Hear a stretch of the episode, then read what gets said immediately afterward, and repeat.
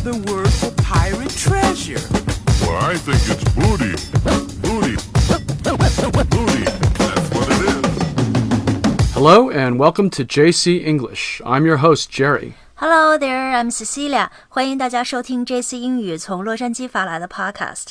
So, you may or may not already know this from our other podcasts, but Cecilia and I are married. In English, she's called my wife, of course, but we can also use a more general term that applies to both men and women spouse. 对，spouse 呢就是配偶的意思。那我和 Jerry 呢就是对方的 spouse。 In addition to husband, wife, and spouse, there are a few other related terms. Of course, bear in mind that the ones we just mentioned apply to married couples only, but these other terms can be used in situations where a couple is together or in a relationship but not necessarily married. 对我们今天呢，主要来聊一聊形容两个人 in relationship，也就是我们中文说的这种呃，有点像谈恋爱哈，都有哪些表达方法？那在我们的这个微信公众号 JC 英语的推文里呢，会有今天节目中的文字版本，那供大家参考一下，也请大家关注一下吧。好，说回 in relationship，现在年轻人呢，很多婚前就生活在一起哈，英文里面呢叫 cohabitation 同居，然后你可以说你的伴侣呢是你的 romantic partner。Actually, in most cases, you just refer to the person you're with as your girlfriend or boyfriend. But in other terms, you can also say love interest or lover. 那这个 lover 我们中文里的翻译是情人的意思啊，不是有一部电影就叫情人吗？英文叫 lover 哈。 Right, it's called the lover. So when you're referring to someone's lover, this usually means that you're having an affair, whereas a love interest is a term that usually applies to characters in a movie or a book. It's a descriptive term. 那所以这个 lover 在英文里的意思和中文一样哈，就是指这种情人哈，有这种婚外情的哈。 Yeah. 哦，OK。 You may have also heard the term mistress. mistress 呃，情妇的意思。 Mistress refers to the woman with whom a man is having an extramarital affair. And if you're a man, you have an extramarital affair with a mistress. 你说的这个词哈，extramarital affair 就是婚外情的比较完整的说法哈，我们也可以就直接说是 affair 哈。 These days, there are some newer slang terms for mistress like side chick. chick 就是那个小鸡的意思是吧？ Yeah, it's also slang for a young girl. 哦、o k 这个 side check 是不是就有点我们中文里说的小三儿的意思哈？Yeah.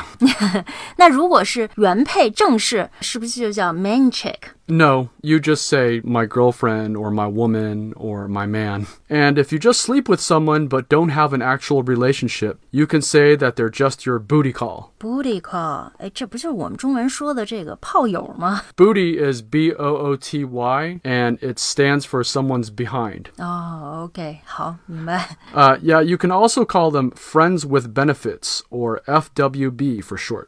哦、f w b 和这个 booty call 是一个意思哈。 Right. FWB is usually written online, but you say friends with benefits. 所以就是在网上聊天的时候写 FWB，但说的时候就说 friends with benefits。 That's right. 哎，反正都不太好听啊，都是炮友的意思。 Anyway, American street slang, or 俚语, is filled with colorful terms of expressions for love, romance, sex, and dating. 嗯，是啊，我看这个英语一点不比中文差哈，各种表达都有。 Yeah, for example, you might have heard the term hook up.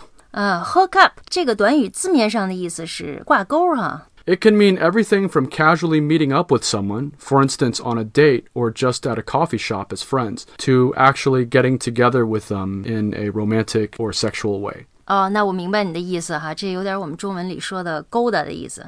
Yeah, so for instance, you can say, let's hook up at the Starbucks at 6 and we can make a plan from there. Or you can say something far less innocent. For instance, let's hook up tonight at my place after midnight. 哦，那你刚才说这个 hook up 有两个意思哈，一个呢就是说像普通朋友一下，我们就约一下哈，我们在星巴克门口六点钟见面约一下。然后还有一个意思呢，就是我们刚才说的这个中文里面勾搭一下哈，咱俩晚上做点什么吧。 In more recent years, there's actually a newer term for hookup, which is Netflix and chill. So when you want to invite someone over and maybe mess around with them afterwards, you say, You want to come over to my house for some Netflix and chill? Oh, 哦，OK，Yeah. Chill is C H I L L. Technically, it just means in slang terms to relax. But in this context, relax has a completely different meaning. 嗯，这些都是比较隐晦的说法啊。啊，好，我就不直接翻译了，大家到时候看我们微信推文里的文字吧。 Yeah, there are definitely a lot of new slang expressions out there. They come out so fast it can be hard to keep up. 嗯，是啊，语言这东西几乎每年都有好多新的词汇出来哈，看来在哪里都是一样的。 Yeah, so another slang term that's out there is breadcrumbing. breadcrumbing 不是撒这个面包渣儿的意思吗？ Yeah, technically, uh, but it also means sending out flirty but non committal messages to keep a potential love interest just interested enough. It's much like leaving a trail of breadcrumbs for someone to follow. 啊，那就是说两个人之间没有什么 commitment，有点我们中文说的这个搞暧昧的意思哈。 That's right. 哎，说到这里，Jerry，我突然想起来一个词哈，我们中文里常说的这个备胎，英文怎么说呀 I think it's called benching. ？benching，这里那个 bench 就是长凳的那个 bench。 Yeah, it actually comes from sports. For instance, if you play poorly or you need a rest, the coach will bench you. That means to put you on the bench for a rest. 就是说，这个体育比赛里，这些候补队员哈，一般都坐在这个长凳上，坐在 bench 上。In a dating and relationship context, benching happens when one person is unsure of their future with their current partner, so they put them on the quote unquote bench. 就是说，当一个人不确定要和目前的这个伴侣共享未来的时候，就是他可能去寻找新的目标哈，然后现任就变成他的这个备胎了。Yeah, that's right. And if nothing better comes along, they might come back into play. There's also shipping. Shipping，呃，运输的意思。 Yeah, S H I P P I N G. This means that two people look so good together, people want them to get together as a couple. It's short for relationshipping. 哦，那那 Jerry，你给我们举个例子吧，这样我们就更容易明白了。 So, for instance, yesterday I just watched a video online with a famous street basketball player called The Professor.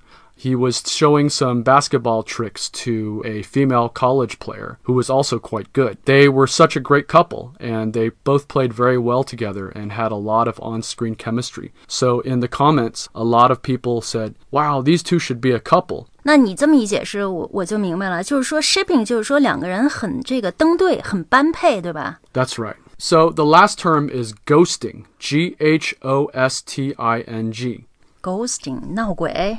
Yeah, this is what happens when your lover or love interest completely disappears from your life without any follow up message or even a goodbye. 这里说的就是说，这个伴侣直接就完全消失哈、没有提示，也没有解释，就切断和你的这个联系。哎这不就是我们中文说的玩失踪吗？ 呃，还有一种人哈、老爱玩暧昧，比较不招人喜欢。哎，这个英文里面玩暧昧怎么说呀？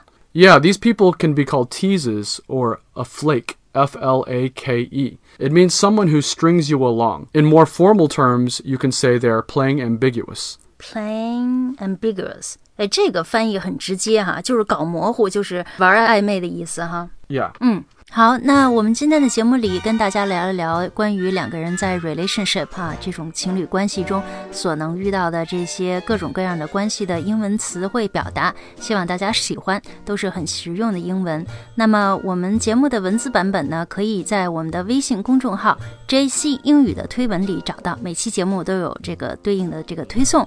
那么请大家关注一下。那同时呢，跟大家说，我们也推出了这个会员课程，每周呢六天更新，每天呢更新两个栏目，都是教大家非常实用的、简单的。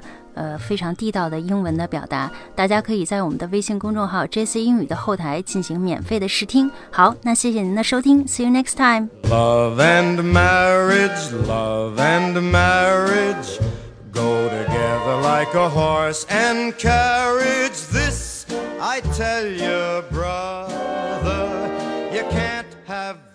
without the.